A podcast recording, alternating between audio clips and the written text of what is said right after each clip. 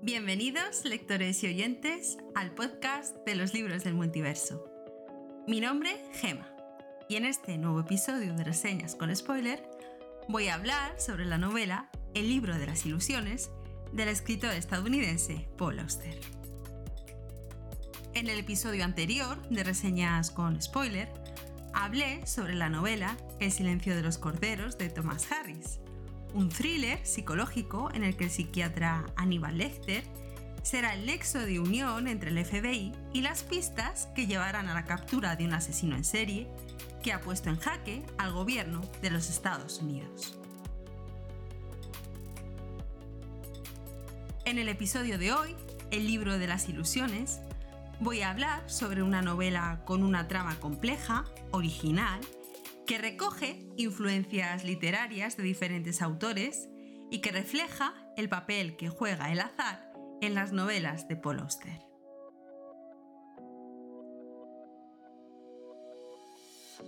Paul Auster es un escritor estadounidense que además es guionista y director de cine. Traductor de autores franceses, sus múltiples facetas se dejan ver en su obra. Su primera novela, Jugada de Presión, llegó en 1976 y fue publicada bajo el seudónimo Paul Benjamin. Y a partir de ese momento se sucedieron una serie de novelas, entre las que voy a destacar la trilogía de Nueva York, El Palacio de la Luna, Leviatán, Tombuctú o 4321. Pero también ha escrito ensayos, obras teatrales, poesía o relatos.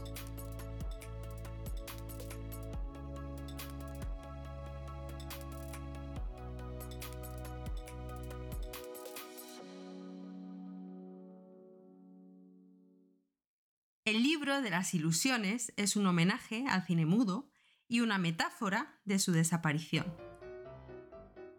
1929, el año de la Gran Depresión, coincidió con el momento en el que el cine mudo dio paso al cine hablado y casualmente la desaparición de Héctor Mann, un cineasta argentino afincado en Estados Unidos y uno de los personajes principales de esta novela, tuvo lugar en ese mismo año. Con estas premisas comienza la novela El libro de las ilusiones. Otro de los personajes principales, David Zimmer, es un profesor universitario de literatura comparada que, interesado por la obra de Héctor Mann, comienza a escribir un libro sobre su filmografía y esto sucede 70 años después de la desaparición de Héctor. Pero ¿por qué comenzó a interesarse por Héctor Mann? Sumido en la depresión por la pérdida de su familia en un accidente de avión, un fragmento de una película de Héctor en un documental de la televisión le hizo reír. Y es importante la atribución de este hecho al sentido de esperanza. El documental hablaba sobre el cine mudo, citaba a Héctor Mann y contaba cómo se recopiló su obra y cómo en forma de paquetes llegaron de forma anónima a diferentes filmotecas en Europa y Estados Unidos. David Zimmer se interesa por las películas de Héctor Mann como un elemento que consigue sacarlo de la apatía, pero en principio la idea de escribir un libro no estaba en su cabeza, es más bien fruto del azar. Poco a poco va recuperando su capacidad de decisión y decide viajar a Europa para ver esas películas. En la novela se refleja muy bien el sentimiento de culpabilidad de David Zimmer por la pérdida, atormentado por sus pensamientos y las posibilidades de lo que podría o no podría haber sucedido. Participamos de su proceso de duelo, de su refugio en la bebida incluso, de sus ideas suicidas. El tema de la muerte se trata de forma muy intensa en esta novela, no tanto la muerte natural, sino la muerte traumática, el suicidio e incluso el asesinato. Descubrimos cómo Héctor Mann, por su parte, continúa con vida y ya es un anciano en contra de las suposiciones de David que lo daba por muerto. Vive en un rancho en Nuevo México, un oasis, en medio del desierto. Después de su desaparición, produjo una serie de películas que quiere enseñar a David antes de su muerte, pues ha determinado que cuando ésta suceda, las películas serán destruidas para siempre. En el libro de las ilusiones vamos a conocer las películas de Héctor Mann de una forma muy detallada, desde sus títulos y las circunstancias hasta las dificultades con las que fueron rodadas. Una de las conclusiones que podemos sacar al leer esta novela es la de la figura de David Zimmer como personificación de la literatura y la de Héctor Mann como símbolo del cine mudo. Tanto el proceso de escritura del libro como el proceso de producción de las películas son descritos en esta novela con una gran cantidad de detalles.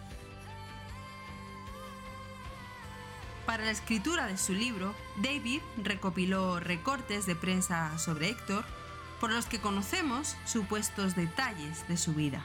Y digo supuestos porque encontramos detalles llenos de incongruencias que muestran cuatro versiones de la vida de Héctor, con algunos elementos en común que hacen del cineasta un personaje misterioso. Paul crea una ilusión, un truco de magia con las diferentes versiones de la vida de Héctor, pero ¿cuál será la verdadera? Y entre tanto dato trucado, David parece descubrir el ardid del truco de magia. Héctor Mann no es argentino, sino polaco, y su desaparición podría ser parte de una ilusión. El libro de las ilusiones es un libro donde toda simulación es posible. La vida de Héctor Mann, después de su desaparición, adquiere un carácter cada vez más sórdido y parece que se encuentra sumido en un pozo sin fondo. Un triángulo amoroso con un desenlace fatal fue el verdadero motivo de su desaparición.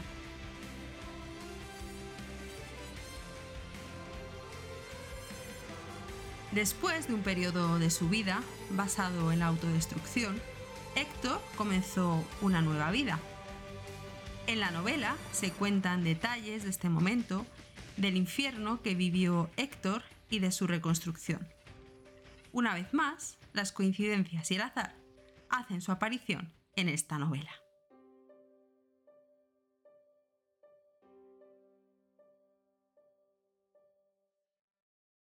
En el libro de las ilusiones, la verdad y la mentira se fusionan y se muestra la virtud de las segundas oportunidades.